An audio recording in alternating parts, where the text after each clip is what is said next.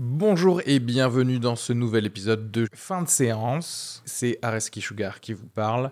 Pour vous dire que je suis en spectacle actuellement au théâtre Beau Saint-Martin à Paris. Donc si vous voulez venir voir une superbe heure de stand-up, n'hésitez pas à prendre vos places. Il reste des places pour les trois dernières représentations de la saison.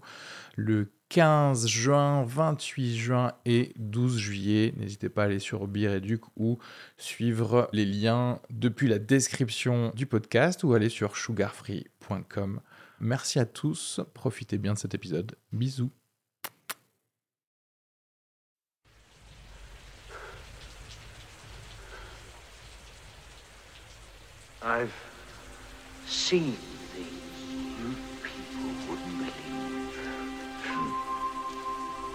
Attack ships on fire. Bonjour à tous et bienvenue dans cet épisode de Oldies but Goodies de fin de séance centré sur Blade Runner. On en a parlé mille fois à peu près dans les derniers épisodes. Enfin, euh, on le sort. Euh, c'est le 4 novembre, il est 20h54 quand j'enregistre ça. Oui, je sais, je suis en retard.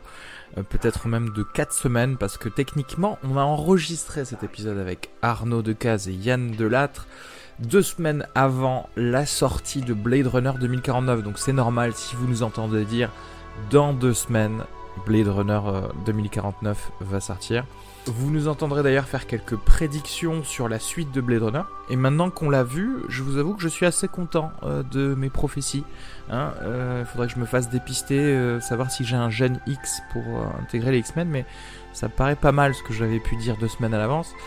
Merci à tous les affamés qui sont venus me voir en spectacle le vendredi 27 octobre au Centre culturel des Minimes. Sachez qu'il y a encore deux dates donc vous pouvez aller réserver vos places pour ceux qui sont sur Toulouse ou dans la région, ou même si vous voulez venir hein, de par le monde, hein, il faudrait euh, au moins ça, euh, pour le 24 novembre et le 29 décembre, toujours au Centre culturel des Minimes à Toulouse.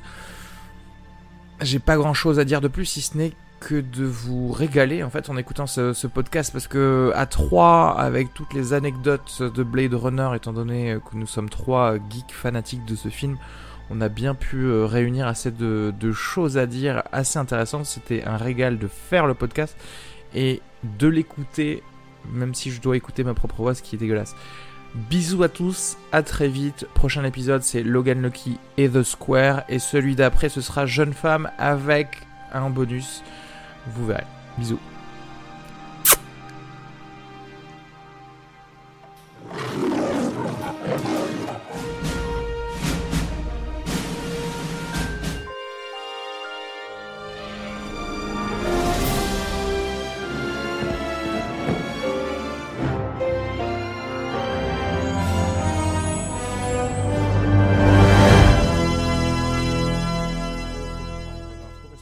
que j'avais la, le synopsis en anglais j'aimerais bien voir ce que c'est le synopsis en français. Blade Runner, sorti le 15 septembre 1982 en France, est un film de Ridley Scott avec Harrison Ford, Rutger Hauer, Sean Young, Daryl Hannah, entre autres, qui est un film de science-fiction devenu culte depuis euh, les années 80. Le synopsis, dans les dernières années du XXe siècle, des milliers d'hommes et de femmes partent à la conquête de l'espace, fuyant les mégalopoles devenus insalubres. Sur les colonies, une nouvelle race d'esclaves voit le jour, les réplicants. Los Angeles 2019, après avoir massacré un équipage et pris le contrôle d'un vaisseau, les réplicants de type Nexus 6, le modèle le plus perfectionné, sont désormais déclarés hors la loi. Quatre d'entre eux parviennent cependant à s'échapper et à s'introduire dans Los Angeles. Un agent d'une unité spéciale, un Blade Runner, est chargé de les éliminer. Voilà. On va s'arrêter là et je vais même vous mettre un petit clip de Blade Runner. There was an escape from the off-world colonies two weeks. Six replicants. I need you, Dex. I need the old Blade Runner. Replicants are like any other machine. They're either a benefit or a hazard. If they're a benefit, it's not my problem. I'm Rachel. Deckard. They were designed to copy human beings in every way. How can it not know what it is? Commerce is our goal here at Tyrell. More human than human is our motto. bon, je pense que tout le monde connaît plus ou moins euh, ce film. Quelle était, euh, quelle est votre histoire avec ce film? Que- Quand est-ce que vous l'avez vu pour la première fois, si vous vous en souvenez un peu? Ouais, moi je m'en souviens euh, très bien. C'est, j'avais 15 ans. Le film passait sur France 2 en VF. C'était la version Director's Cut. Et c'est là que je l'ai découvert la première fois. Et je pense qu'après un mois ou deux plus tard, le film est passé au ciné-club de la, du, du lycée où on était avec Areski. Et je l'ai vu une deuxième fois euh, dans, dans la foulée en VO cette fois. Et ces deux premières fois ont été assez importantes pour moi puisque euh, il faut que je le dise déjà. Du coup, tu l'as revu en Director's Cut aussi, parce que direct- au Ciné Club, on l'avait Ouais, vu en On Director's Cut. l'avait vu en Director's Cut. En fait, euh, les, les, les autres versions, les versions euh, studio avec la voix off, je les ai vues que beaucoup plus tard.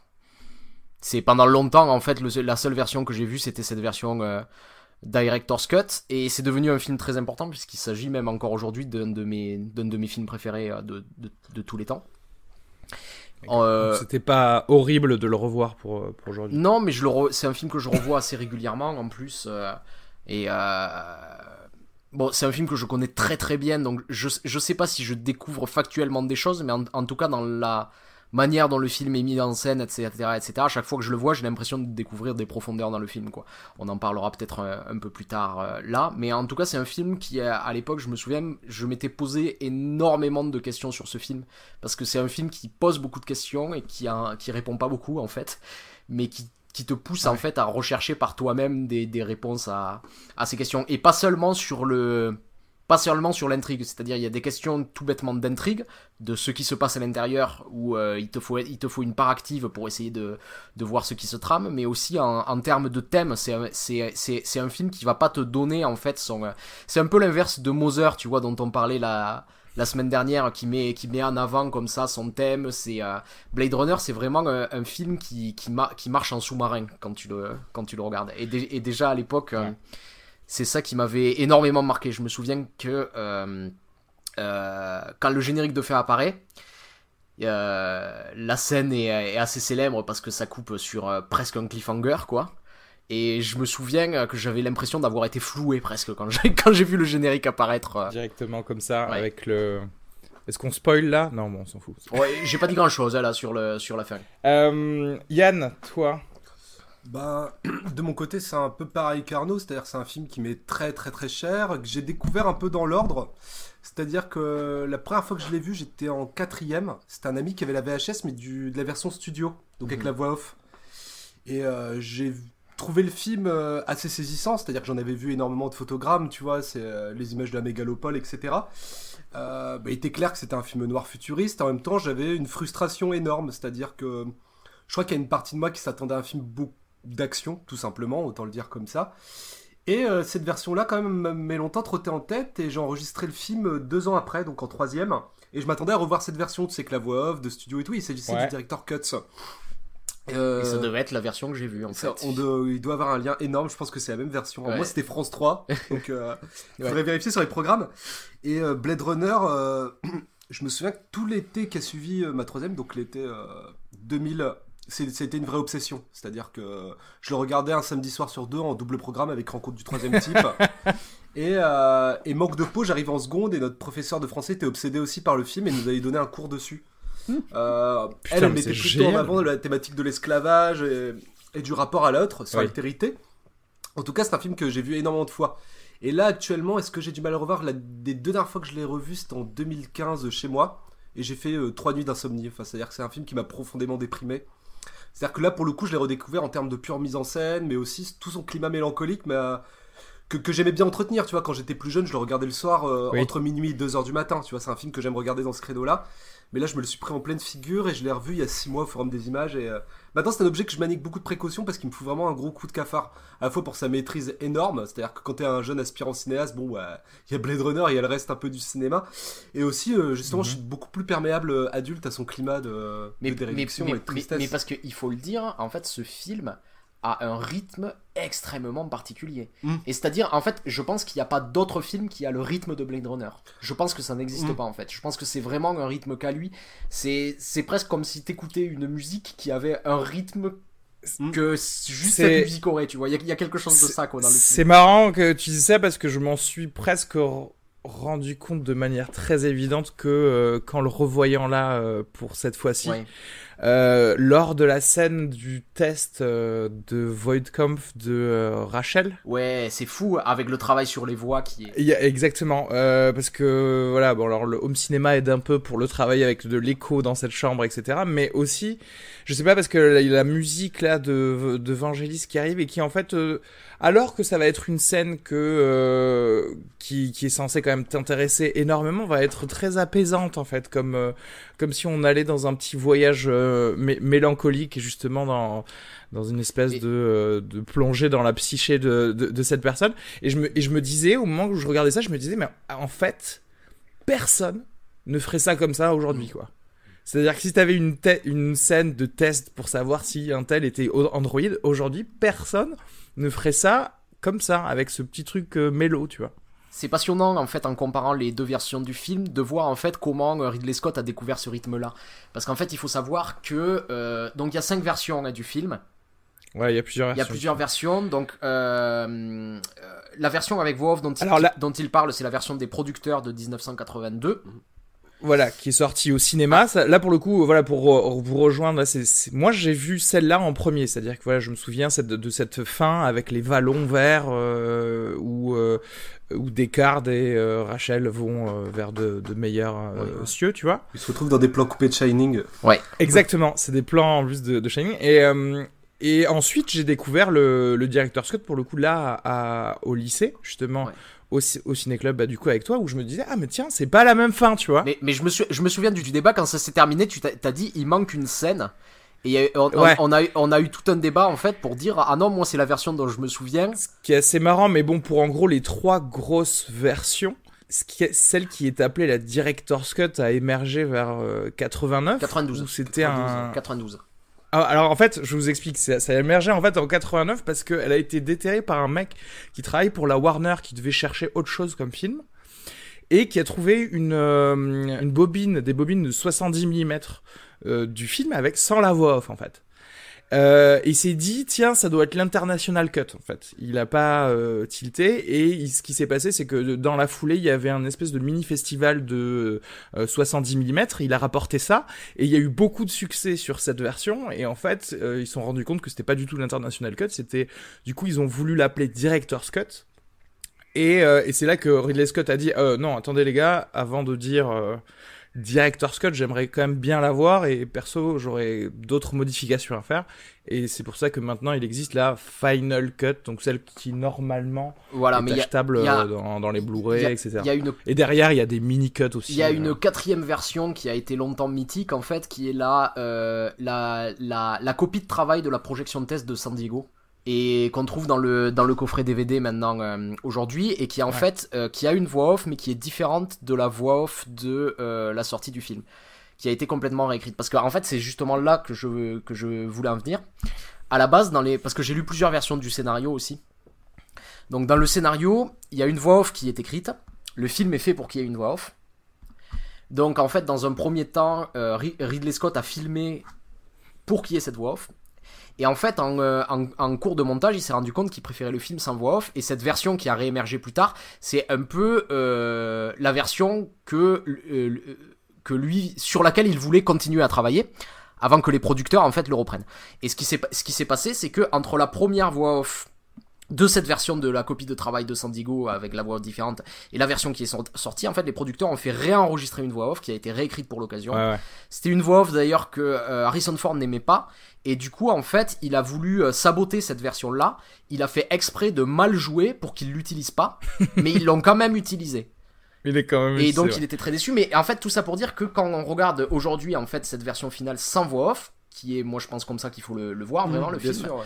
Il faut savoir que c'est un film qui a beaucoup de plans qui étaient pensés pour être vus avec une voix off par-dessus. Avec une voix. Et c'est ce qui donne, en fait, Alors, le rythme rythme, particulier du film aussi. euh, Juste pour finir un peu aussi sur les, ane- les anecdotes de voix off, voilà, parce que pourquoi une voix off? Parce que tout simplement, euh, les producteurs se, se disaient ce film est incompréhensible si on n'explique pas plus, ce qui est faux en fait, parce ouais. que c'est vrai que j'étais en train de me, me dire ça euh, aussi en le revoyant, je me suis dit mais en- à, à quel moment tu te dis que c'est incompréhensible? Alors peut-être que forcément avec mes yeux de 2017 qui a vécu avec énormément de science-fiction, euh, je suis peut-être plus aguerri en fait à, à être euh, Non, jonglé, euh, à me faire faire jongler par des, des scénaristes, et- surtout- etc. C'est surtout que cette voix off, en fait, elle ne dit rien. C'est, c'est qu- quand tu l'écoutes, par exemple, à la à la mort de Roy Batty sur le sur le toit. Il y a un gros plan sur Harrison Ford et au lieu d'avoir ce moment de silence, t'as la voix off qui dit euh, et je suis resté là à le regarder en train de mourir sur ce toit. et t'es là ben oui merci mais je viens de le voir quoi. Enfin c'est euh, Ouais. C'est-à-dire qu'en fait, le, le film a assez de, euh, de stéréotypes de films noirs pour pas avoir besoin en plus, tu sais, de la voix off, du détective Ouais, ouais. privé, tu vois, c'est ça, ça sert à rien. Et euh, juste pour dire qu'en fait, euh, euh, des deux euh, euh, des deux scénaristes, il y avait David Peoples et euh, Anton Funcher. Euh, les, en fait, les deux euh, qui sont en fait amis croyaient que c'était l'autre qui avait écrit la voix off. Mm.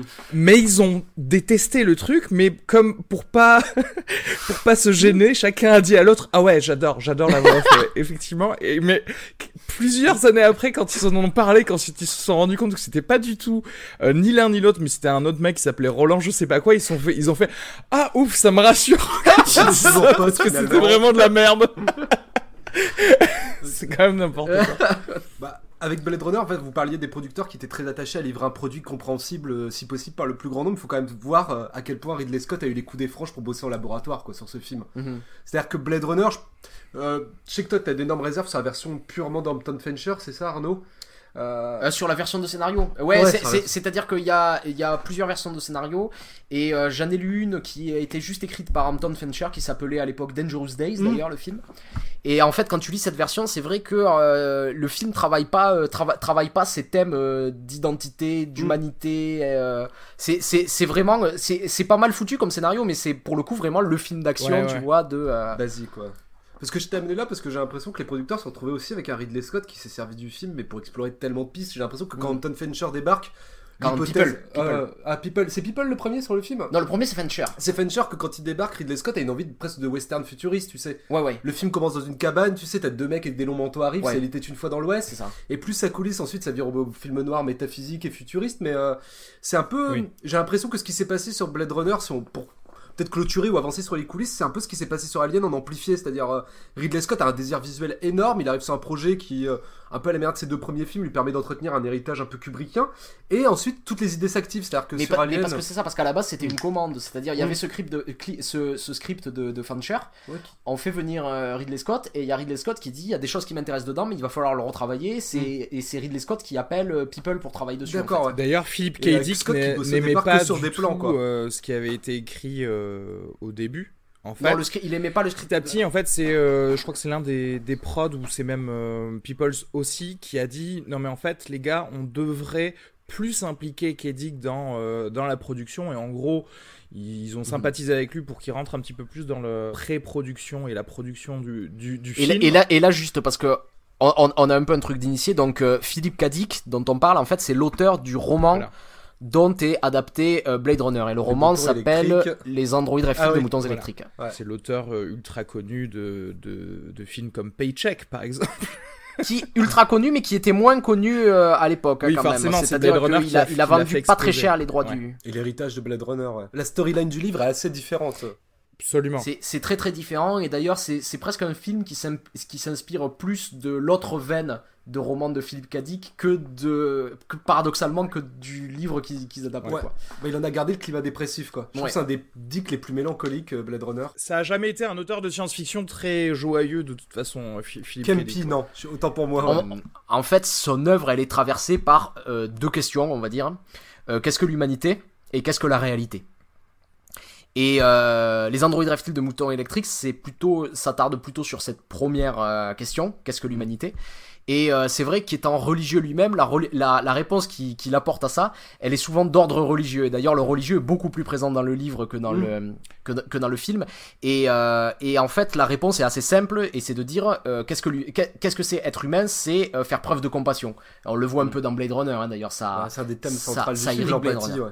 Euh, En revanche, quand il traite de la réalité, la réponse elle est souvent beaucoup plus complexe et beaucoup plus tarée quoi. C'est-à-dire que euh, on va aller dans des, euh, des histoires d'univers parallèles, de trucs, de euh, et euh, il y, a- il y a toujours cette question, c'est comment on peut savoir en fait que je vis dans la réalité. Mm. Et euh, finalement, le, le, le film Blade Runner s'inspire aussi de cette de cette deuxième ouais. qui est beaucoup moins présente dans le dans le roman. euh, dont est dont est adapté euh, Blade Runner Et puisque donc pour dire pour dire la, la différence principale, et on y reviendra plus tard, c'est que la conclusion du bouquin, c'est de dire que euh, les robots ne pourront pas être humains parce que justement ils ne font pas preuve de cette compassion-là. Et d'ailleurs, le personnage de Rachel dans le livre finit par trahir euh, Descartes. Alors, en fait. il faut expliquer un peu ça en fait, parce que, enfin, pour juste le bouquin, Philippe K. Dick, euh, il a eu l'idée des androïdes en faisant des recherches pour euh, le maître du haut château, tu sais, le, euh, son fameux livre où euh, c'est une dystopie où les nazis ont gagné la Seconde Guerre mondiale. Et en fait, il faisait des, des recherches sur ça et il lisait en gros des rapports que les nazis écrivaient euh, à- et qui étaient concentrés à Berkeley en fait. Et il, il lisait ça et il a été totalement bouleversé par le, la, la violence désinvolte des, euh, des SS. Tu sais, en mode genre, ah là là, on a du mal à dormir à cause des, des cris des enfants qui, euh, qui meurent de faim, ils sont chiants, tu vois. Et, euh, et, en, et en lisant ça, il s'est dit, ces gens-là ne sont pas des humains, mais ont tout d'humain en termes, euh, j'allais dire, esthétiques, tu vois. Et du coup, là, l'idée lui est venue de parler de ces espèces de, bah, de réplicants, d'ailleurs qu'il appelle pas réplicants, vu qu'il appelle que Android dans le, dans, dans le bouquin. Voilà, pour dire, tiens, qu'est-ce qui, qu'est-ce qu'il arriverait si on avait une espèce de, de, de, de, de race humaine, mais pas vraiment humaine euh, Mais, c'est ça, en fait, en fait il s'en sert de métaphore pour ces êtres humains qui ont perdu leur part, cette part d'humanité, en fait, et qui. euh, et ce que le, ce que le film fait, fait pas, c'est-à-dire que le, le, film ouais. explique que, en fait, la, la chair n'a rien à voir avec ça et que c- justement c'est un choix d'être humain. En Voilà. fait, c'est c'est ça la grande différence entre, les, euh, entre le bouquin et, et le livre. Et euh, il y a une partie du roman à un moment donné qui se passe dans un euh, commissariat qui a été qui a été euh, qui est tenu secrètement par des androïdes. Ouais. Et dans ce commissariat, en fait, ils font tourner un peu Descartes en bourrique et ils finissent par lui faire douter et de croire que en fait c'est peut-être lui un réplicant. Et il y a cette question qui tourne et fi- finalement on y répond non, c'était un complot des androïdes. Descartes est, est bien un être humain. Et euh, on sort de cette partie et finalement j'ai l'impression que euh, quand on a posé le, pro- le, le projet à, euh, à Ridley Scott, il s'est beaucoup intéressé à ce ce chapitre, du ouais. livre. Parce qu'en gros, je crois que dans le bouquin, ils lui disent un truc genre euh, Ah oui, euh, le dénominateur commun des androïdes, c'est de haïr les autres androïdes, ce qui fait de vous, en tant que chasseur d'androïdes, quand même un bon euh, candidat à, à ne pas être un humain. Ouais ouais. Et euh, mais en fait, c'est- c'est con, mais c'est vrai que dans le bouquin, il y a des petites piques de choses qui sont en fait, en termes de science-fiction euh, philosophique et métaphysique, mille fois plus intéressantes que juste son histoire, tu vois, à Dick, l'histoire qu'il a vu- voulu donner. Ouais. Et c'est vrai que c'est tout Ouais. à l'honneur de, bah, de toute l'équipe euh, qui a fait ce film d'aller gratter euh, dans ces endroits-là qui sont mille fois plus intéressants. mais, mais parce qu'en plus, c'est, ça qui est intéressant. C'est en fait, si, si tu prends euh, l'histoire du film telle que tu l'as euh, énoncé au début, du, au début du podcast, donc on peut parler de ces réplicants euh, qui sont fugitifs, qui arrivent sur Terre, et Rick Descartes, qui est un Blade Runner et qui est chargé en fait de les retirer, comme ils disent, c'est-à-dire de les tuer. Et en fait, quand tu regardes la construction du film, tu te rends compte que si ça, en fait, c'est un peu superficiellement ce qui s'y passe, en fait, le drame, il se joue ailleurs, quoi. Et c'est ça qui est intéressant, c'est-à-dire que en fait tous les thèmes du film, ils, tra- ils travaillent le film de manière sous-jacente et sans, jamais le tenir, le, tenir en discours dans les dialogues, c'est-à-dire que dans les dialogues et tout ça, c'est l'intrigue qui va avancer. Et en revanche, ce qui va se passer, c'est par moment, il y a des saillies qui vont faire en sorte que le spectateur va se poser des questions. Et euh, c'est ce qui m'est arrivé quand je l'ai vu la première fois. Et la première, la première question de ce genre, c'est à un moment, il y a euh, donc une réplicante qui s'appelle Rachel. Et Descartes s'est rendu compte que c'était une réplicante. Au début, elle ne veut pas le croire. Et du coup, en fait, elle lui lance une phrase et elle lui dit Mais est-ce que vous avez déjà passé le test de Voidkampf vous-même? Et donc, ce test de Voidkampf, c'est ce qui permet de déterminer si quelqu'un est un réplicant ou un être humain. Descartes ne répond pas. Et en fait, il ne répondra jamais à cette question, et le film ne répondra jamais directement à cette question, mais cette petite phrase, en fait, elle irrigue tout le film. Elle irrigue tout le reste. Et en fait, la question que tu vas te poser, c'est est-ce que Descartes est humain? Et du coup, en fait, tu vas te rendre compte que euh, le véritable thème du film, c'est euh, c'est euh, un homme qui est un tueur, un tueur à gages finalement, qui est embauché pour tuer des gens, qui va se euh, rendre compte de sa propre humanité. Alors, moi, ça, je trouve que cette, euh, ce questionnement-là, moi, il, il est arrivé un, un peu tard. Moi, la l'un des premiers ressentis que j'ai eu enfant en voyant ce film, c'est l'un des premiers films Mhm. où je voyais, où j'étais en train de me dire non, mais en fait, je suis pas d'accord de dire que les méchants sont des méchants. Parce que les réplicants veulent juste vivre au-delà de 4 ans, tu vois. Ouais. Mhm. Et ça, c'est la première strate. Ensuite, bien sûr, il y a la strate de euh, est-ce que lui-même fait partie de, de réplicants? Est-ce que il y a besoin d'une division réplicant-humain, etc. Mais moi-même, en tant que, que jeune cinéphile, je pense que c'était l'un des premiers films, effectivement, où je me disais, je crois que je suis pas d'accord avec votre euh, base de ce monde, en tout cas, qui est censé nous dire le réplicant est méchant. Ouais. Mais c'est parce que c'est c'est le, le question c'est justement le questionnement sur lequel t'amènes le film et c'est ce que je disais sur le fait que le film m'a bouleversé c'est-à-dire qu'après après c'est un sujet qui m'a énormément intéressé sur lequel je me suis renseigné et en fait juste cette cette, cette question bon qui vient euh, d'ailleurs euh, le film est transparent sur ça et le, le héros s'appelle Descartes quoi Mm. s'appelle Descartes quoi et euh, en fait ce, ce, ce, ce questionnement juste de se, de se dire mais qu'est-ce qui fait que je suis conscient? Qu'est-ce qui Ah fait ouais. que je peux dire que je suis enfin tu vois ce que je veux dire?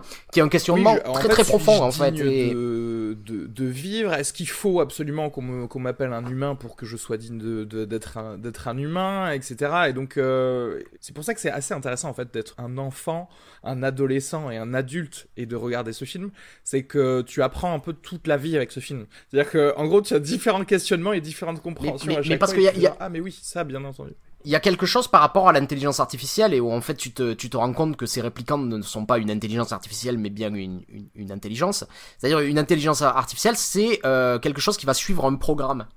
C'est-à-dire il a été programmé pour faire quelque chose et il va accomplir ce programme. Ce que fait euh, Descartes dans la première partie du film en fait. Mm. C'est-à-dire que euh, sa mission c'est d'éliminer ces Blade Runners et euh, il croit qu'il va pas se poser de questions, il va s'en poser beaucoup. Mais euh, et il doit accomplir cette tâche. Et euh, en fait, ce qui se passe, c'est à la fin du film, un des plus beaux moments du film, c'est ce moment où en fait, euh, aux, portes de la mort, euh, le, parce que en fait, il arrive en fin de vie, ils doivent vivre seulement 4 ans. Il y a euh, sur le sur le toit de cet immeuble, il y a Roy Batty, le, le grand méchant entre guillemets, qui décide de sauver Rick Deckard au lieu de le laisser tomber vers une mort certaine. Et en fait, à ce moment-là, il va euh, contre toute attente, c'est-à-dire que la première fois que tu vois ça, t'es vraiment surpris, quoi. C'est-à-dire, il y a eu une course-poursuite entre eux, euh, ils se sont tapés, etc. Il est, il, il est à deux doigts de gagner, il décide de le sauver. Et c'est là qu'il fait preuve d'humanité. Et de la même manière, quand Descartes, à la fin, va refuser de tuer Rachel, il y a aussi, tu vois, ce sursaut de sortir de cette ligne de programme, finalement. Alors que tous les autres humains que tu vois, c'est-à-dire le commissaire de police, l'autre Blade Runner et tout ça, eux, ils suivent leur programme. Mhm. Et en fait, ce qui est être humain, c'est prendre en charge ce programme-là aussi. Et c'est ça que c'est ça que dit le film. Et surtout aussi ce que ce que raconte le film sur la sur la mortalité, parce que c'est c'est un- des thèmes du film, c'est que c'est cette euh, présence de la mort qui fait que tu peux sortir de ce programme en fait finalement. Et c'est en fait c'est c'est c'est c'est génial parce que le film n'en parle jamais directement de ça, mais mais toute l'intrigue du film tourne autour de ça et c'est et, et, et c'est et c'est ça en fait qui me qui me frappe dans ce film parce que tu vois en en, en, euh, on parle sou- souvent, tu sais, ah oui, euh, euh, le cinéma européen, tu vois, euh, plein de subtilité, de... Et en fait, je trouve que c'est un film extrêmement subtil, dans le sens où, en fait, toutes ces questions, elles arrivent au spectateur, mais sans jamais être posées directement. Et je crois que en fait quand j'étais adolescent et que j'ai vu ça, c'est ça qui m'a énormément frappé. Et, et, et à la fin, et le fait de ne pas traiter cette question par les dialogues et de finir en fait juste sur ce cliffhanger de pas savoir en fait ce qui va advenir des, des deux héros, quand cette porte d'ascenseur se ferme sur le dernier sur le sur le, sur le dernier plan du film, mais j'étais en rage quoi. Mais vraiment, c'était il y avait quelque chose de Bah, tu t'es pris ta condition humaine dans la figure. ah quoi. je me suis pris la condition humaine dans la figure Bah comme ouais. tu dis. ouais. Moi, je dirais euh, un peu plus loin que ça. Je, je dirais même que, euh, bah, en fait, c'est non seulement subtil, mais c'est audacieux. Et le problème, c'est que aujourd'hui, en tout cas en termes de SF, il- bah, en fait, on n'a même pas l'audace. C'est-à-dire que, tu vois, si au moins on pouvait voir assez, en tout cas plus fréquemment, des films qui posaient ce genre de questions, euh, même avec les, dia- les dialogues, bah, je, je prendrais, en fait. Tu vois ce que je veux dire? Même si t'étais pas subtil, je prendrais aussi. Mais Ouais, euh, et c'est ça sûr. le problème, c'est qu'aujourd'hui, on a l'impression que les films de, de SF ne prennent plus l'exemple de ce que tout le monde pourtant veut bien considérer comme un film culte, c'est-à-dire de poser ce genre de questions, mais via, euh, via l'intrigue, sans vraiment poser les, euh, ces questions de manière frontale. En fait. Bah, T'as eu ça euh, avec AI un peu hein, quand ouais, même, un peu. Et pour sur le le tard, de Spielberg, Ouais, ouais. qui est une version moins resserrée de Blade Runner sous certains aspects. Après, je parle en termes statistiques, c'est-à-dire que vois ton nombre de, de films avec, euh, Mm. avec des Mm. robots et des choses comme ça, et com- combien de fois on t'en parle par tranche de 10 à 5 ans, quoi. Genre, euh, il y a effectivement AI, Interstellar, un. La trilogie Matrix. J'allais, j'allais, di- j'allais dire Ex Machina, mais pas vraiment, en fait, on parle pas du tout de ça dans, Ex Machina. Je- donc, tu vois, où est-ce qu'on me Mm. challenge en termes de euh, intelligence artificielle si c'est pas dans les bouquins aujourd'hui Non, mais en fait, c'est ça, mais même, mais, même, mais même, je te dirais, euh, même à l'époque, c'était assez rare quand même, des films euh, de cet acabit, quoi. Alors, en fait, je vais te dire euh, ce qui se passe et je pense que je vais tenter une petite prédiction fin de séance sur la SF du futur. ce qui se passe, c'est que K. Dick, il est facilement adaptable dans les films des années euh, 80, 90, etc. Parce que, en fait, c'est plutôt normalement quelqu'un euh, qui écrit des bouquins euh, intimistes, où effectivement ça va être euh, des choses comme film noir, etc. Des choses qu'on ne pouvait jamais faire. Tout à l'heure, tu as parlé de, rapidement de Ray Bradbury, euh, Yann. Des, choses comme du Ray Bradbury ou du Asimov qui ont posé les bases de beaucoup, beaucoup de choses, spécialement en termes d'in- d'intelligence artificielle ou de l'être humain face à l'intelligence art- artificielle. On ne pouvait pas le faire parce que ça demandait des budgets incroyables. Ça demande, même encore aujourd'hui, un budget incroyable, mais l'avènement de tout ce qui est effets spéciaux, je pense que ça va se desserrer un petit peu. Et d'ailleurs, je crois qu'on parle d'une adaptation série de Fondation des choses comme ça. Et effectivement, on va. D'ailleurs, on le voit même. C'est vrai que ça va être plutôt la le format télévisuel. Hein. Westworld, mine de rien, pose énormément plus la question euh, de, de la vie et de l'âme dans la machine que n'importe quel film qui est sorti euh, ces dix dernières années. Quoi. Et, euh, et je pense que du coup, ça va être juste la facilité physique en fait en termes d'effets spéciaux et de CGI qui va nous permettre de voir peut-être un peu plus ça, en tout cas j'espère, dans, dans, dans le futur. Mais c'est vrai que voilà, en tout cas les potes de, de K-Dick à l'époque, ils pouvaient pas être adaptés, ça c'est sûr. Il y a, y, a, y a quelque chose aussi dont je, dont je voulais parler ici, en fait, et c'est le, c'est le jeu d'acteur que je, que je trouve ahurissant, en fait, dans le film. Mhm. C'est parce que c'est ça en fait qui est beau avec le film, c'est-à-dire on parle souvent du film, tu vois, pour ses pour ses visuels. C'est-à-dire que euh, c'est vrai que ça a énormément marqué euh, l'histoire de la science-fiction au cinéma, euh, la manière dont ça a été filmé. euh. Alors que paradoxalement, en fait, quand on regarde le film, euh, Ridley Scott se masturbe pas du tout sur ses décors, en fait. C'est-à-dire euh, la plupart du temps, ils sont euh, ils sont dans l'ombre, on les voit pas beaucoup. Et euh, c'est un film très très sombre. C'est effectivement dans l'ombre, mais il y a un apport euh, qui est donné au détail qui est. Ah oui, mais bien sûr, mais tout ça, c'est- que En, tout- en- en gros, le, le mec a littéralement designé les étiquettes de parc-mètre jusqu'aux écritures en police 12. Euh, à mettre, ça coûte 1 dollar Mais- par minute, c'est une chose que tu vas jamais Il- voir, il- par exemple, à l'écran. Il, Ça il- fait l'a fait ça, pour pas le montrer à l'écran, c'est pas du Mm. tout du Wes Anderson, tu Mais vois, où il va mettre, à- il va pas mettre en fétichiste. avant. Oui, pas fétichiste, ça. que le fétichisme de Scott était plus vers la lumière, j'ai l'impression, pour ce film. C'est-à-dire que c'est un des rares films où la lumière, elle subit tout le temps des légères oscillations qui donnent la respiration. Et qui est liée à la bande sonore avec cette espèce Il y a quasiment bruit, euh, aucun plan où il n'y a pas une lumière Mm. qui bouge. D'ailleurs, Mm. le film est presque entièrement éclairé par des phares de bagnole qui éclairent l'intérieur des appartements. Et ce par qui des donne- néons récupérés à Coppola. Ce qui, donne l'impression. D'ailleurs de ce monde de très très euh, bondé en fait. C'est-à-dire il y a toujours des voitures qui passent pour. euh, C'est vrai, comme tu dis, il fétichise pas, mais euh, en tout cas, il révère énormément le, le boulot de effectivement tous les Mm. designers parce que quoi, j'avais lu que je, je crois qu'il il avait bien aimé quelques euh, quelques designs d'un mec dont j'ai oublié le nom sur les euh, voitures, etc. Sauf qu'à chaque fois, il faisait les backgrounds. Ouais, il y avait Sid Mead et Mobius euh, quoi, qui ont beaucoup influencé. Ouais, euh, je crois que c'est, je crois que c'est lui. Et il lui a dit, bah, en fait, tu vas rester sur le plateau et on va te payer 1500 dollars par jour pour que tu viennes nous faire les, les, les décors à chaque fois. Donc, on parle peut-être moins, tu vois, de la précision de la direction d'acteur. En Mm. fait, c'est que à, à- à l'intérieur de ça, tu vois, de ces cadres extrêmement construits, comme tu dis, il y a toujours les acteurs. Et bon, euh, pour euh, mention vraiment spéciale à Roger Hauer en, euh, en Roy Betty, qui est incroyable. Et euh, ce qui est génial, c'est la manière en fait dont il joue ce personnage qui a 4 ans de durée de vie et du coup qui vit tout en accéléré. Mm. C'est-à-dire qu'il a quelque chose quand, euh, quand il va voir euh, Prise dans l'immeuble de JF Sébastien, tu sais, à la fin. il arrive tout sourire. Il y a Pris qui lui pose une question sur pour savoir où est Léon. Et là, tout d'un coup, en fait, il se met à pleurer et il dit euh, nous, nous sommes que tous les deux désormais, sous-entendu Léon est mort. Et juste après, il se remet à sourire et il avance. Et cette manière qu'il a en fait de jouer une, une, une humanité en, euh, en compressé. Et d'ailleurs, qui est, qui est euh, l'exemple parfait, c'est bien sûr euh, le, le fameux monologue de fin qui est pas du tout un monologue, c'est plutôt un haïku parce qu'il fait trois phrases en fait. C'est-à-dire ça donne l'impression d'un monologue, mais il fait trois phrases en fait. Mm. Et, et, et ça va avec ce personnage qui vit les choses en accéléré comme ça. C'est-à-dire que ces trois phrases suffisent et, et, ça, et ça, ça suffit à, à le racheter aux yeux de tous en fait. C'est ce truc de dire en fait euh, tout ce que j'ai vu, ben, ça va être perdu dans le temps.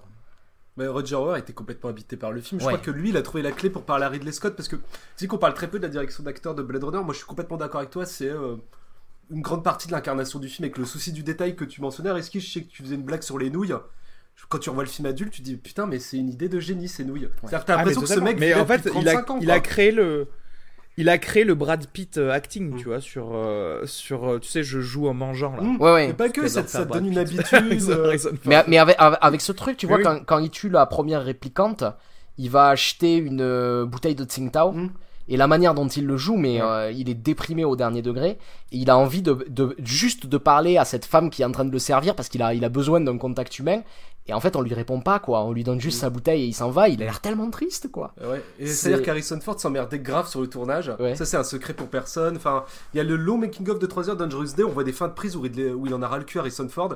Après, je pense que la grosse intelligence euh, de Scott, je pense vraiment qu'il a conçu son univers avec l'idée que pour le spectateur, il faut qu'on se dise ils y habitent. Même s'ils sont que de passage comme les réplicants. Ouais. C'est-à-dire que je pense que tout le côté romantique qu'apporte Roger Hauer, il est salutaire au film. Et Harrison Ford, c'était un second choix. Au départ, ça devait être Harrison, euh, ça devait être Dustin Hoffman, qui ramenait le film à une tradition parano de la décennie d'avant, finalement, et euh, peut-être trop frêle. Et même aujourd'hui, quand, quand Harrison Ford parle Oui. du film, il hausse un peu les épaules. Il fait Ouais, c'est parti du film pas mal que j'ai fait. L'autre, t'as envie de le gifler. Enfin, t'as envie de dire Ouais. euh, Regarde Indiana Jones 4, mec. euh. Et, euh, et je suis complètement d'accord avec Arnaud. un Alors que derrière, c'est le film préféré et de Ridley Scott et d'ailleurs de Rutger Hauer. euh. Bah, c'est un peu son film terminal, enfin, c'est-à-dire il a tellement mis de choses, mais en même temps, voilà, comme pour Alien, il y a tellement de talents qui, ont venu, qui sont venus irriguer le film, c'est-à-dire à la fois le film il est né un peu sur les braises de Dune, il a récupéré Ron Code et Sid Mead de Alien, euh, enfin Sid Mead n'était pas sur Alien, enfin il y, a, il y a des moments où le film a été tourné presque en guérilla, et à ce degré de maîtrise là, je crois qu'il y a un, un hall, euh, je crois que c'est un des paliers, vous savez, de l'immeuble de fin, je crois que l'équipe de tournage avait que deux heures par jour pour l'investir dans le... Il Ouais. devait tourner pour que des cadres puissent rejoindre leur bureau, quoi, enfin... C'est... euh, Ah ouais.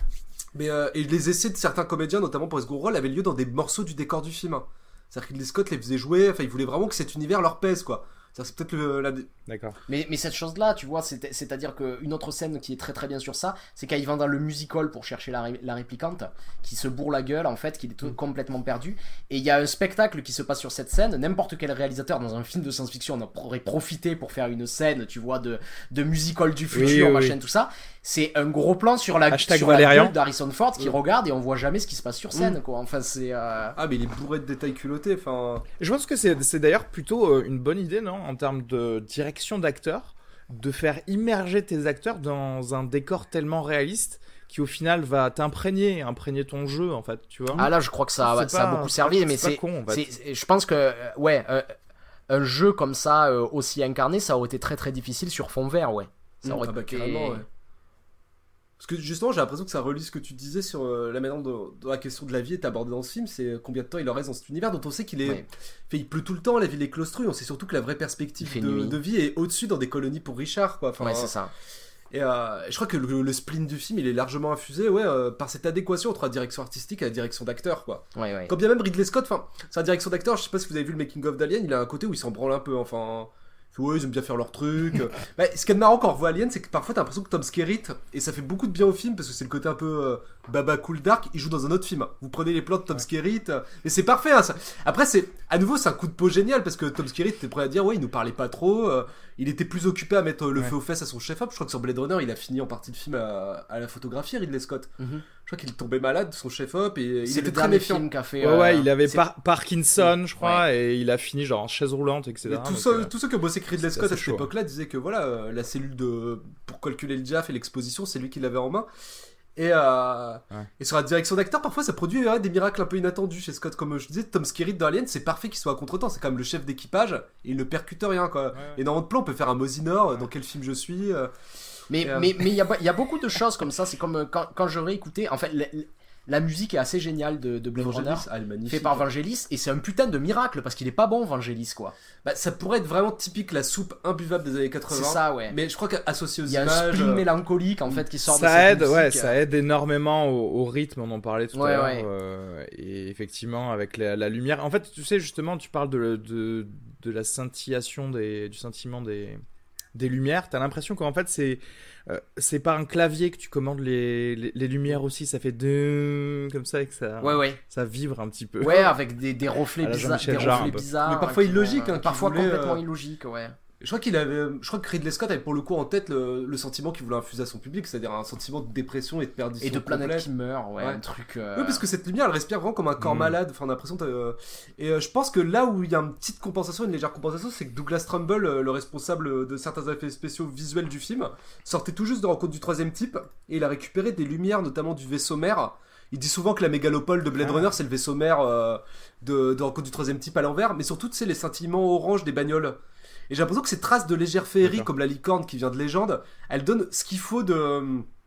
bah, cette petite pointe de lumière, euh, justement, au film pour qu'il soit pas uniquement que nihiliste. Qui, qui... D'ailleurs, ça, c'est une rumeur hein, que ça vienne de légende, la, la licorne. Ah ouais? Il l'a vraiment tourné pour Blade Runner en fait. D'accord. C'était, vraiment et c'était, c'était sur ça qu'il s'était battu parce qu'il y y a un grand truc. euh, euh, bon, je, pe- je pense que c'est, euh, l'animal dont on a le plus parlé de l'histoire du cinéma, cette Mm. licorne peut-être. Parce que donc, euh, ce qu'il faut savoir, c'est que ce plan, il est dans la version Director's Cut, il est pas dans la version originale. Et euh, à la fin du film, bon, on s'en fout, on spoil, on est en oldies. hein. Bon, à la fin du film, ce qui se passe, c'est quand il décide de partir avec Rachel pour essayer de, de, de la sauver, il voit par terre un petit origami de licorne. Et euh, on a vu pendant tout le film l'autre Blade Runner, Gaff, faire des petits origamis et les mettre toujours euh, avec des. Et à, à chaque fois, c'était un petit commentaire cocasse sur la scène. Il fait un petit, un petit homme en train de bander quand ils vont chez Léon ou, euh, Mm. ou des choses comme ça. Et à la fin, il pose cette licorne en fait devant, devant chez Descartes. Il la remarque. Et en fait, plus tôt dans le film, dans la version Director's Cut, on a vu qu'il était en train de dormir et il rêvait d'une licorne. Mm. Donc en fait, ce que dit Gaff, c'est euh, je sais à quoi tu rêves et sous-entendu, en fait, t'es un être artificiel et on sait exactement. et tes euh. souvenirs sont Oui, créés. parce que on, on t'a implanté tes mémoires. Et donc, ouais. il écrase cette licorne parce qu'il refuse ça. il- et il décide de, de, de, de- partir, euh, de partir avec Rachel. Mais c'est vrai que c'est c'est très bizarre parce que euh, Ridley Scott a insisté pour laisser euh, cette scène de l'origami dans la version des producteurs alors que les producteurs avaient fait couper le plan de la licorne. Et, Quel bordel. Ah ouais, d'accord. Mais c'est un petit peu la, c'est un petit peu la toupie de, de Inception. D'ailleurs, euh, tu vois, il c'est pas pour rien que Nolan finit avec sa toupie. C'est, il a envie de faire un clin d'œil à, à Blade Runner, Blade Runner, ouais. Sauf que les implications de la licorne, elles sont tellement terribles dans Blade Runner. Ouais, ouais. euh, C'est là où le film est superbe aussi en termes émotionnels, c'est-à-dire que t'as cette histoire d'amour qui, se qui noue entre lui et Rachel, sous un angle assez violent film noir, enfin la scène où il la prend. euh.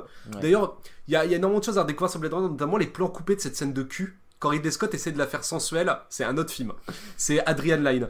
Mais euh, et cette histoire d'amour, au moins, se cristallise. T'as cette licorne qui revient et euh, en tant que spectateur, tu prends quand même un ascenseur, justement, l'ascenseur final dans la gueule. Enfin, c'est une baffe énorme. Parce que moi, je pense que c'est un sentiment euh, un peu fleur bleue avec lequel j'ai grandi. C'est-à-dire que quand je redécouvrais le film adolescent, moi, la première chose que je me disais, mais ils vont peut-être pas consommer leur amour. Enfin, il leur reste tellement peu de temps. euh. Enfin, c'est- Mm, elle est vraiment, mm. euh, même d'un point de vue très primaire et émotionnellement, la scène de fin, elle est à la fois très dure, en même temps, elle est très triste. euh. Ouais. C'est pour ça que moi, l'idée même d'une suite à Blade Runner me constipe. Il y, y a- quelque chose dans cette manière aussi dont cette histoire d'amour est filmée, c'est-à-dire que une- un des premiers moments en fait où, où cette histoire se noue, en fait, c'est elle s'est échappée, elles viennent de sauver Descartes, ils rentrent tous les deux dans leur appartement. Et en fait, elle réalise que son métier à lui, c'est de tuer les gens comme elle. Mm.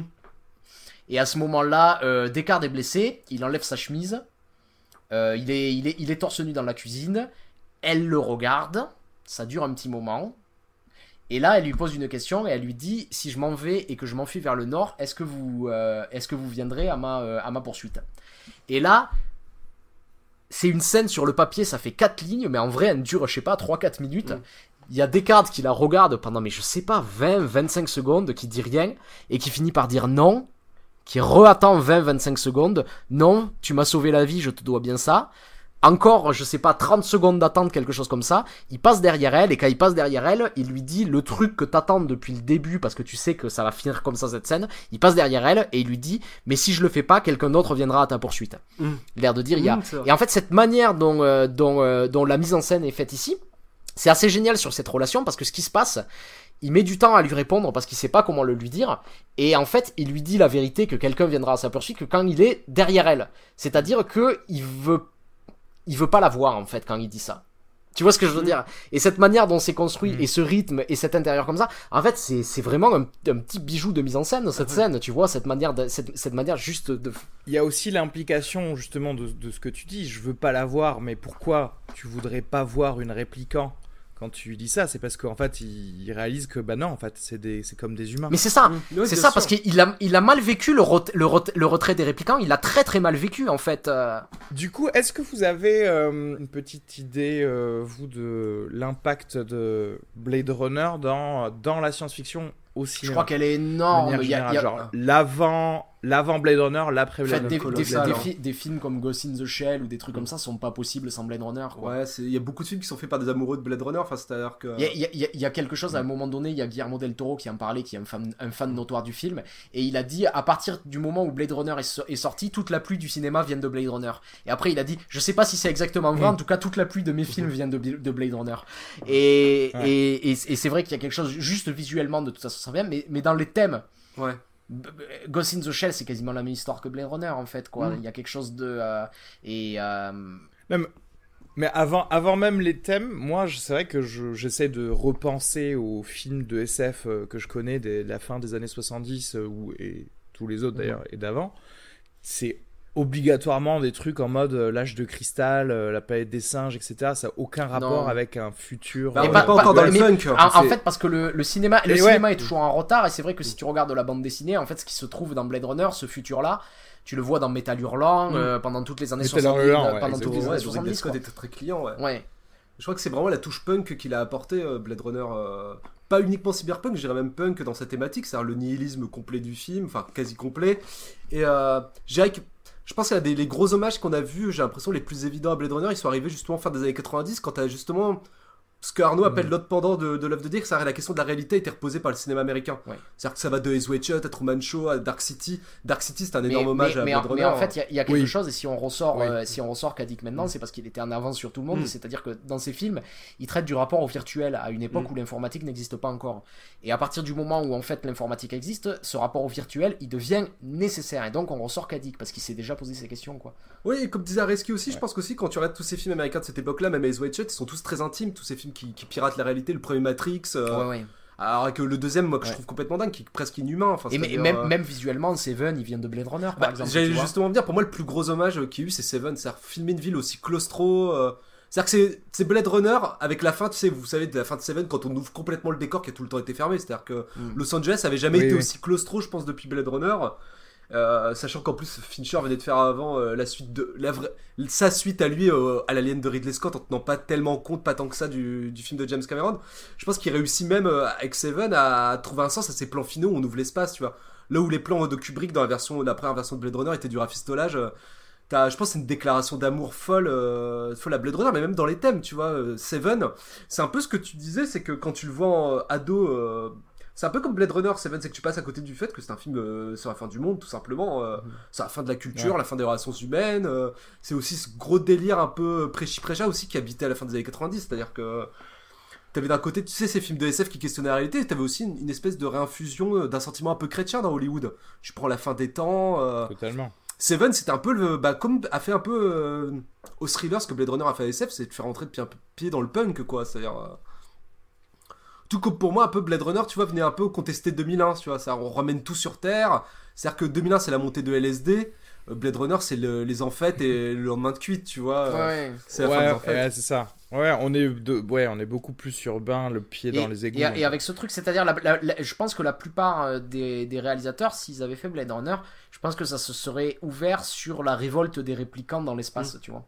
Alors que là, c'est un texte. Ouais. C'est-à-dire que ton empathie de fait pour eux est pas encore construite. Tu me diras, il y a eu mille, mille moutures de, de scénarios, mais effectivement, ça a failli commencer par, euh, en gros, des réplicants qui allaient être mis dans une fosse quelque part ailleurs dans, dans les constellations. Mais, l'intelligence, euh, en fait, c'est de euh, jamais sortir de Los Angeles, d'être Mm. dans, dans, dans cet endroit où les gens Ouais. vivent, mais dans des trous à rats, quoi. Enfin, il y a ce truc.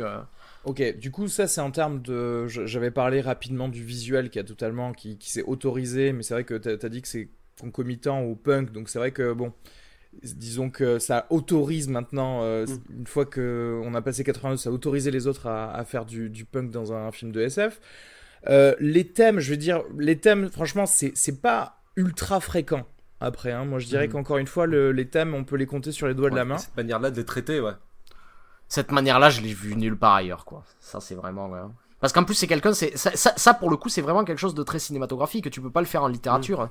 Tu vois ce que je veux dire? Ce, ce non-dit à ce point, tu peux le faire qu'au cinéma, en Ouais, fait. mais ça... Oui, clairement, ouais. Après là, le, le vrai, le vrai déverrouillage où là par contre on peut tous être d'accord, c'est- c'est effectivement le fait de dire, ben vous n'avez pas besoin de nous montrer tout un monde ou tout un univers quand vous parlez du futur ou quand vous parlez de, Ouais. de, de science-fiction. Ouais, en ouais. fait. Justement, on parlait de bah, que ce soit 2001 ou Star Wars euh, qui était sorti quelques années avant, etc., où tu étais obligé d'avoir euh, 1000 planètes et des, des choses comme ça. Le gars te dit non, c'est c'est LA, c'est LA, c'est tout. Ouais. Et, euh, Ouais, je pense que après c'était aussi cohérent. C'est-à-dire que pour Star Wars et 2001, il y avait aussi ce côté, on était quand même dans l'idéologie beatnik, tu sais. Cette ouverture spirituelle, Ouais. cette idée qu'en Jacob, il y avait un monde. Je pense que Blade Runner s'affirmait fermement comme étant la réponse punk. hein. Ça- On sait que les punks aiment pas les hippies, hein, de fait. euh. Et avec Euh, cette absence, c'est- c'est- c'est- c'est- c'est-à-dire que c'est pas le là, là aussi ce qui est intéressant parce que aussi il faut le dire, Descartes il est pas très très bon comme flic, c'est-à-dire que même à la fin, euh, s'il arrive à, euh, à trouver Roy Betty, c'est parce que euh, ils viennent de tuer, euh, ils viennent de tuer Tyrell Mm. et du coup on lui dit ah et on a retrouvé le ca- cadavre de JF Sébastien, va voir dans l'immeuble et en effet il se trouve dans cet immeuble. Mais bon, c'est pas l'enquête de Descartes qui a ré- qui a résolu non. le problème, tu vois. Bah, il est très Et- passif. Hein. Il, est, il est assez passif et même d'une manière, c'est pas euh, le, le héros qui va empêcher le méchant d'accomplir son plan. C'est en fait ce qui, ce, qui, ce qui est très touchant sur le personnage de Roy Betty, c'est que en fait il n'y a pas d'aboutissement à son plan quoi. C'est-à-dire il essaie de, il essaie de, de, de gagner quelques années en plus et la grosse révélation c'est de lui dire ben en fait non tu les auras jamais. Et cette scène avec Tyrell qui est géniale, qui est la rencontre de, de la créature avec son créateur quoi, de l'homme avec Dieu quelque part où, et où Dieu lui dit ben en fait non tu dois mourir quoi. C'est prévu dans c'est c'est Ouais, prévu c'est dans que la chose sublime, ouais. tu n'en sortiras pas et tu as tu as tu as bien vécu et euh, et, et, et cette scène cette scène est juste géniale en C'est- ce, truc d'acteur, ouais euh, mais ce truc, de- ce, ce, ce truc de condition humaine que tu te prends à, à, à ce moment aussi et le créateur qui l'attend et, et qui qui est pas surpris quand il arrive et qui lui dit qui est admiratif. qui est admiratif et qui, qui lui dit jeu. tu, euh, tu as mis du temps à venir jusqu'à moi Mm. quoi et, qui et qui enfin cette, cette scène elle est elle est, elle est Mais beauté aussi, et à la fin quand il hein. finit par tuer Dieu parce qu'il refuse en fait ce qu'ils vi- viennent de lui dire Ouais. il y a ce plan en ascenseur de redescente vers le monde où il était au sommet de cette ouais, ville vrai. là où en fait le, le seul moment où la lumière est un peu chaude orangée et tout ça il redescend dans le monde de la ville il redescend dans le monde des hommes quoi où il y a, il y, a, il y, a, il y a- il y a quelque chose du poids du monde qui lui retombe sur les, sur les épaules Ouais, c'est, euh, super beau Cette quoi scène est vraiment sublime, quoi. Bon, bah, du coup, euh, la suite. Qu'est-ce qui va se passer J'ai rien lu, hein. Je, Bah, la vraie suite, je refuse de voir le second trailer. c'est pas faux hein Tony Scott, il y a un- pas faux. Il y a un gros feeling Blade Runner. Ouais, ouais. hein. Non, mais après la suite, Bah, je vais, si, je vais te dire, en fait, ce qu'il y a. Il faut que ce soit un répliquant qui crée un autre répliquant, en fait. Tu vois, le, le- qui devienne Dieu. Vi- Villeneuve, il a, il a encore jamais fait un film du niveau de Blade Runner, quoi. Ça, il, a fait des bons films, on l'aime beaucoup ici, on en a déjà, parlé, il a jamais fait ça. En revanche, c'est vrai que j'ai j'ai l'impression que euh, Villeneuve a une qualité commune avec euh, le Ridley Scott du début. C'est-à-dire que c'est quelqu'un qui, qui, euh, qui a un découpage et euh, un travail sur l'image extrêmement léché et qui met jamais de côté les acteurs en fait. Mm. Et il y a des performances d'acteurs assez géniales dans les films de, de Denis Villeneuve. Et si on peut retrouver ça dans la suite de Blade Runner, c'est déjà pas mal en fait. Mais Bah, euh, Figure-toi, je me faisais cette réflexion, mais à l'inverse, je me disais, euh, quand je voyais Sicario, je me disais, tiens, il a un point commun avec Ridley Scott, ce mec, c'est qu'il a besoin de gros sujets pour déployer sa mise en scène. Si le scénario a pas l'armature Mm. de. Après, je trouve son sens du détail c'est beaucoup vrai. moins fin et tout. Je Ouais, pense ouais. que. Après, là, ma grosse surprise, vois-tu, à Reski, ça a été justement, mais pourquoi. Moi, une suite à Blade Runner, j'étais persuadé qu'ils adapteraient le bouquin, en fait. Mhm. très simplement, ou même un pas de côté, c'est-à-dire juste. Il y y a matière à tirer euh, juste ce détail des animaux, enfin de l'obsession de la femme de Descartes dans le bouquin, tu sais, d'avoir un Mhm. vrai animal, ce qui aussi te distingue de la machine. Enfin, je pensais que c'est cette corde-là qui allait te Mhm. tirer plus qu'une suite directe. Donc je suis très très. euh, Mais je suis un peu angoissé parce Ah, que. tu pensais à un, un, un side quel un peu. Ah oui Une sorte de le même monde, mais, euh, mais autre chose. Ouais, bah, c'est-à-dire que Ridley Scott, quand il en parlait il y a 7-8 ans déjà, il évoquait son envie de, de faire une suite à Blade Runner. À lui, Ridley Scott avait l'idée bah, de, de ce que t'évoquais de la mégalopole. Il voulait faire Saint Angeles. C'était sa fixette, il disait ouais on l'a pas tiré à bout, moi j'ai envie de faire ça. Bon le, le fait est qu'il se contente de produire.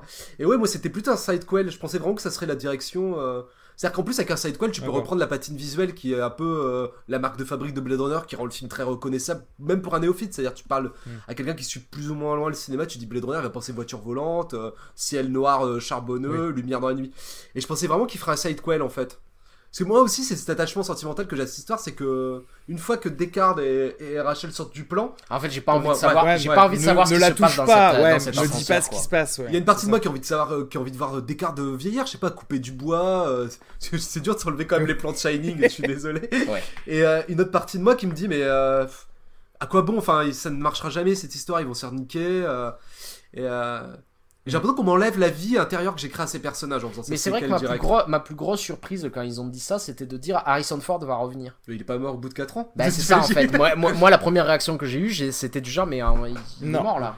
Moi, j'ai toujours cru que c'était un répliquant spécial qui avait une. euh, C'est ce que je me disais, longue ouais, pour me rassurer. Ouais, mais même ce truc, c'est-à-dire que ça a été un, long questionnement parce que c'est vrai que, surtout entre les versions de 82 et 92, dans, en 82, il y a, y a moins ce questionnement, tu vois, de savoir s'il est un répliquant. Mais en fait, ce qui est beau dans le film, c'est qu'il ré- il répond jamais clairement à cette question. Et c'est pas important. En Oui, fait, oui, il a découvert son humanité, qu'il soit un robot qu'il soit un être humain de chair. Il que- n'y a pas de différence. Et, en na- fait, et tu on en revient, on en revient au- à tous ces fameux films où, euh, où c'est le spectateur qui, qui crée la fin, Ouais, en ouais. fait, qui crée le l'après générique, Ouais. tu vois. Et, euh, et c'est vrai que du coup là, par, par contre, on te, vo- on te vole ça parce qu'on te fait une suite. En fait, Ouais, c'est ça, ouais. Et il faut pas qu'on nous, dise que, enfin, sous prétexte de faire une suite, en fait, le, il n'y a pas de propos en fait au film. Ou alors pire, c'est une Ouais. redite du même propos. Parce que c'est Ouais. ça en fait le, le truc, c'est qu'est-ce que tu vas nous faire en fait comme thème dans celui-ci? Et moi, c'est- vraiment la Ouais, question que je suis en train de me je poser. sais pas, je sais pas du tout. hein. De toute façon, on en reparlera dans, dans fin de séance hein, quand il va Bah, sortir. en- Semaine. Forcément. Dans deux semaines, on va, on va, on, on va découvrir ça. Mais c'est vrai que, euh, ouais, l'or- l'original, en fait, il a quelque chose de, de, de, de tellement unique que, Mm. que le fait de dire on va faire une suite, il y a quelque chose qui est, qui est assez étrange. ouais. Ouais, ouais, il- c'est un film. te- Ouais, t'as raison, ouais, c'est un film qui flotte pour lui, mais qui a ses propres, euh, sa propre existence tellement forte. Ouais, c'est presque ses propres Ouais. codes, quoi. Il y a un truc. euh, Mm. Je suis limite moins choqué, tu vois, de voir un nouveau remake de Nosferatu que de voir une suite à Oui. Mais, pas- mais- mais parce qu'il y a une longue tradition Ouais, du cinéma ouais. à adapter Dracula, découlé, en euh, fait. qui- ouais, tu qui a vois, découlé et- du, du Murnau et du Bram Stoker. Ouais. Ouais, ouais. Et puis même, tu sais, un, un remake, à la limite, je peux tout simplement le, le balayer d'un revers de main et dire c'est de la De merde, côté, tu ouais. vois. Et euh, alors que... Mais un prolongement direct, t'as Ouais, raison. et là, c'est là tu fais genre, Hmm, tu viens de souiller un petit peu mon, mon Blu-ray, tu vois. Ouais, ouais. Est-ce que ça sert de vous demander des miams pour Blade Runner? Moi, je mets 6 miams. Six. Oui, voilà. Bah, 6, On pareil. est tous euh, d'accord. tous d'accord pour ça. Et, euh, et de toute façon, bah, on se mais, rejoint. mais parce que c'est le truc, c'est, c'est, c'est le truc. Et si, euh, bon, euh, je pense que ceux qui vont écouter ce podcast, en fait, euh, tout le monde euh, l'a un peu vu, mais en vu, fait, ouais. euh, être, ad- être ado, le voir et le partager avec les potes et parler de ça à la, à la cour de récré, mais c'est. C'est enfin moi, moi c'est mes c'est c'est mes, c'est mes pro, pro- je crois que c'est vraiment mes premiers souvenirs de vraie cinéphilie adulte en fait Mm. de trucs de euh, on en parle pendant des heures euh, on en parle pendant des heures à la récréation on, on élabore des théories on essaie de c'est euh, il y, a- il y a- il y a eu quelques films comme ça à l'adolescence il y a eu ça il y a eu Mulholland Drive tu vois des trucs comme des, des, des trucs comme ça où en fait le, fi- le film euh, continue une fois que le film est terminé. Tu continues à en parler tu l'emportes avec toi tu fais des trucs. Bien sûr, ouais. et c'est ça Blade Runner quoi. Euh, je- J'aimerais juste finir par un, un truc, un film que vous conseillerez à quelqu'un qui se dit, je, je sais pas, j'ai adoré Blade Runner, je j'irai probablement voir la suite. Un film qui est pour vous, je sais pas, ou complémentaire, ou dans la même veine, ou quelque chose comme ça. Ou une série d'ailleurs, ou un truc comme ça. Personnellement, Euh, ouais, vas-y, dis. En fait. Comme ça, je, comme ça, Ouais, si mais- tu utilises un des trucs, je pourrais utiliser quelque chose d'autre. Non mais moi moi je pensais au film de Mamoru Oshii quoi moi Ouais, je pense Ghost in the à. Ghost in the Shell et Ghost in Et the Shell 2 quoi Heureusement Euh, que tu l'as dit, du coup, comme ça, t'as, Le t'as- retournement de tête, le deuxième. Ah, le, le 2 qui est fou furieux, quoi. euh. Mamoru Oshii Unleash, quoi. Ouais, ouais, ouais. ouais. Et, euh, et qu'il aborde et qui sont, qui sont aussi des films très particuliers, surtout le 2, quoi, où c'est vraiment. euh, ce qu'il a osé faire dans le, dans le deuxième Ghost in the Shell, enfin, euh, c'est censé, pareil, c'est censé être un film d'action, et en fait, la plupart du film, c'est euh, des gens qui sont dans des voitures et qui font des citations philosophiques, Mm. quoi. Enfin, il y a un truc. Yann Ouais. C'est ce que c'est parfait là. Il y a Arnaud qui est tombé tout directement dans mon piège comme ça. Il a dit Ghost in the Shell comme ça j'ai pas à le dire. Je pourrais. Et, et Comme comme, ça, ça, ça tu, calme comme ça, tu vas en trouver, comme ça, tu peux en dire un autre, c'est ça? exactement. Moi, je, alors, bah, la première, la plus évidente que je recommanderais, c'est le making-of de 3 heures, Dangerous Days. C'est-à-dire Ouais. que moi, je me l'ai tanky après avoir vu le film. Bah, euh, la deuxième, un peu éloignée parce qu'on a parlé de Seven, moi je dirais c'est l'échelle de Jacob.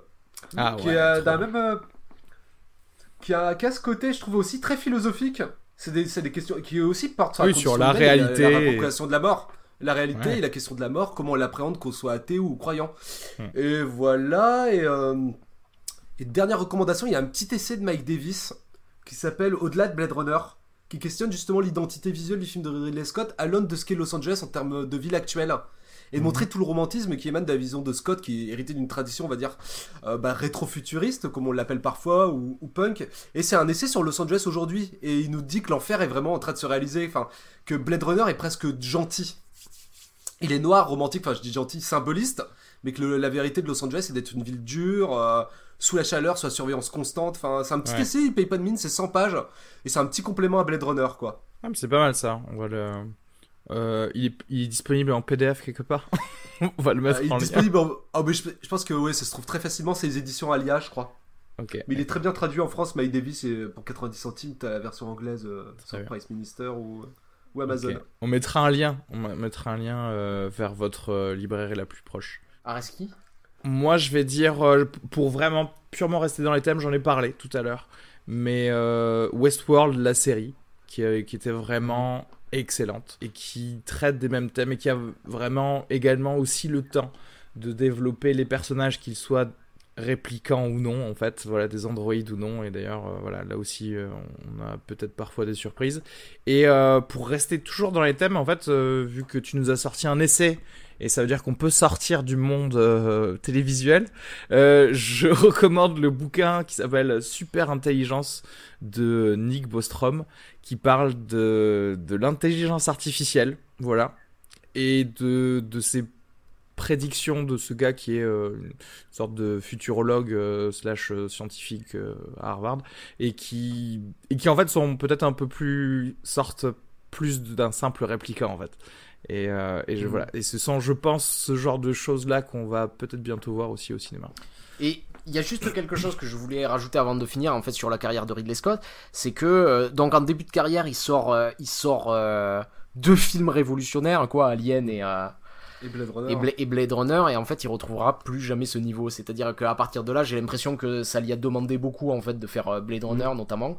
Et les films qui sortent d'après c'est les films d'un bon faiseur, tu vois. Il y a des films Mm. que j'aime bien Enfin, après d'un sont- mercenaire parfois. d'un mercenaire. Mais en fait, quand tu regardes Alien et Blade Runner, en fait, le type, il est d'une, il est, là, il est de niveau de Kubrick ou d'Hitchcock, tu Mm. vois. Il y a quelque Ouais. chose vraiment de, Ah ouais. de, de ça. Il le, il le fera plus.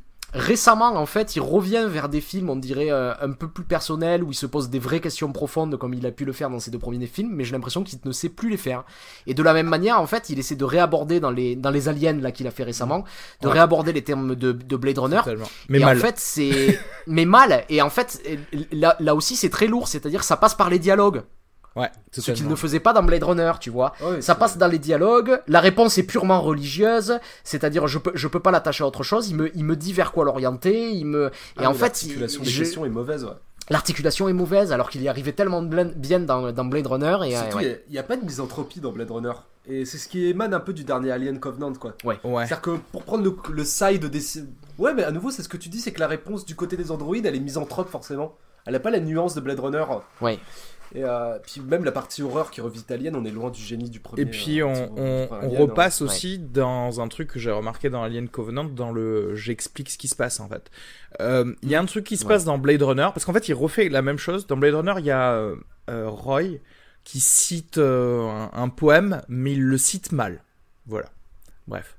Et c'était le fameux truc du, bah en fait quelque part je, je, je ne suis plus un robot. hein. Si, si je fais ça, je, je crée moi-même, euh, etc Ouais, c'est ça. Et choses qui refont, mais cette fois-ci, il te l'explique dans Alien Covenant, tu sais, avec euh, Mm. le un des deux androïdes, bref, qui et en fait c'est poussif, c'est souligné, on te met du marqueur dessus et euh, et il y a du dialogue pour traiter le, le sujet. Et en plus, c'est même pas vraiment le sujet parce que derrière, on, on a un, un mini slasher euh, très basique euh, avec de l'alien. Donc tu vois, en fait, c'est comme si comme s'il disait C'est ça, c'est qu'en plus, c'est pas organique l'intrigue et le. mais voilà, il regarde sa propre film, il disait ah putain c'était bien quand je parlais de ça. Mais oui, mais mais tu faisais tout un film autour de ça. Tu faisais pas genre euh, en plein milieu d'un truc. bah, Enfin voilà, c'est tout ce que j'allais dire. De toute façon, il se fait vieux, euh, son frère est mort, euh, c'est triste quoi. C'est très... Oui, il est pété de rire en disant ça. Non mais tu vois, mais Mais non, mais c'est mais, mais c'est vrai que c'est assez unique parce que euh, Une encore encore si encore s'il en avait fait qu'un, tu vois, on aurait pu dire ouais c'est un coup de peau et on projette beaucoup sur le film alors que forcément, mais non, il en a fait deux, donc Ouais. c'est pas un hasard en fait. Ouais, mais c'est dur de se relever de deux chefs-d'œuvre aussi absolus. Ouais ouais. Il y a un truc où ça fait mal au dos, quoi. Et coup sur coup. Mm. Puisqu'il les a fait à, à un an d'écart, quoi, les deux films. hein. Il y a... On parle moins des duellistes. C'est vrai que je trouve moins bon que les, les deux suivants, mais. Mais c'est bien aussi, hein, les duellistes. Ouais, hein. Barry Ouais, Lyndon ouais. en mode film d'action. Ouais, c'est ça, ouais. J'aime bien, j'aime beaucoup moi les trois premiers euh, Ridley Scott. Ouais. En 87, et t'as McTiernan disait que c'est le cinéaste le plus important de ces dix dernières années. Enfin, il a été à ce niveau-là, quoi. Eh ben, il avait pas tant, hein, en Ouais. plus, quoi. C'est euh, euh, le cinéaste préféré de McTiernan euh, chez ses contemporains. Alien ou Blade Runner? Blade Runner pour moi, mais euh, ça se discute. C'est dur là, Reski, c'est un truc de bâtard. Ah t'as vu? C'est bâtard ça. Je pense Blade Runner d'une cou- d'une courte tête. Mais Alien, il y a un côté, ah, il y a le côté blagueur quand même dans Alien. euh. Un humour un peu potache, moi qui me plaira toujours. Non, Blade Runner. euh, Ok. Toi, Pareil pour moi, Blade Runner. Non, non, moi c'est sûr, c'est Blade Runner. C'est. euh, Ouais. enfin, je, je, je renie pas Alien, hein, mais euh, mais voilà. Personne pour Thelma et Louise. Mais c'est pas mal, Thelma et Louise. C'est pas mal. L'âme de fond. Oh putain, Ah, l'âme, l'âme de fond, de là, c'est plus dur. Personne sur le film de 20 là avec euh, Russell Crowe Ah oui, euh, Goodyear. Ah ouais, avec Goodyear. Didier Bourdon, surtout. Avec Didier Bourdon, ouais. Si, pourtant. Puis apparemment, avait de grosses conversations sur la mise en scène avec Ridley Scott. Ouais. Genre, ils- apparemment, ils avaient des discussions enflammées à deux. Voilà. C'est Il a vrai. failli sauver notre DJ Bourdon national, ouais. Ça, c'est Ouais, parce qu'en en, en fait, Didier Bourdon. Euh, non, Ridley Scott avait choisi Didier Bourdon parce qu'il avait vu les films que Didier Bourdon avait réalisés. Notamment Ouais. l'extraterrestre, non? Euh, ouais, et en fait, il avait dit, c'est un bon réalisateur aussi. Et ouais, je pense qu'il avait commencé son anévrisme un petit peu. Bon, bref. Merci à tous les deux. Et puis, euh, ben, on Merci. se rejoint tous ensemble avec euh, très probablement Jean-Yves pour euh, Blade Runner 2049 d'ici quoi Bah ouais. deux semaines maintenant, quelque chose comme ça. En attendant, semaines, gros ouais. bisous à tous. Bisous. Ciao. Tu vois, Reski